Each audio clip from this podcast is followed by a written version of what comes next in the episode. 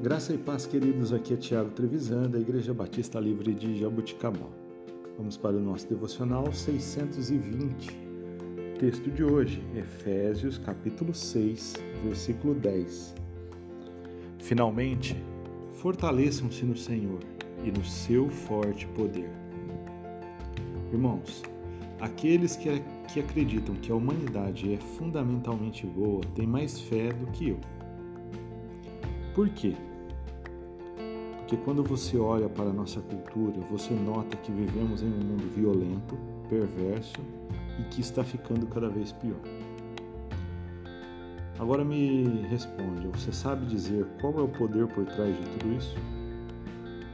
Se você respondeu que é o diabo, você está certo. Ele está vivo e ativo e não devemos subestimá-lo. Ele é um inimigo hábil e astuto e tem muitos anos de experiência com a humanidade. A Bíblia nos diz que o diabo foi um ser de alta patente entre os anjos. Ele ainda é um ser angelical, mas é um anjo caído, com considerável poder. Quando a gente ouve aquela música, aquele hino clássico de Martinho Lutero, Castelo Forte, ele diz o seguinte: Com fúria pertinaz persegue Satanás, com artimanhas tais e astúcias tão cruéis que iguais não há na terra. E isso é muito verdadeiro.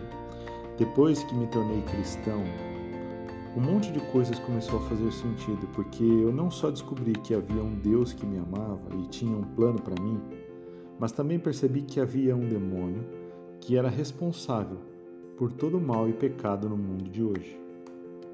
O apóstolo Paulo, em sua carta aos Efésios, explicou como lutar essa batalha espiritual. Finalmente, fortaleçam-se no Senhor e no seu forte poder. Quando os soldados estão sobrecarregados na batalha, eles pedem reforço. Da mesma forma, precisamos de ajuda de Deus. Não podemos entrar na guerra sozinhos mas podemos ser fortes no Senhor. Queridos, a nossa força vem do Senhor e nós só vamos vencer o mal, nós só vamos vencer o pecado, nós só vamos vencer a nossa carnalidade quando nós entendermos isso, que é do Senhor que vem a nossa força. E para nossa força vir do Senhor, nós precisamos estar ligados a Ele. João 15. Lembre-se dessa passagem. Queridos, que possamos estar fortalecidos no Senhor e no seu forte poder, para que possamos vencer o dia mau. Deus te abençoe. Tenha um excelente dia, em nome de Jesus.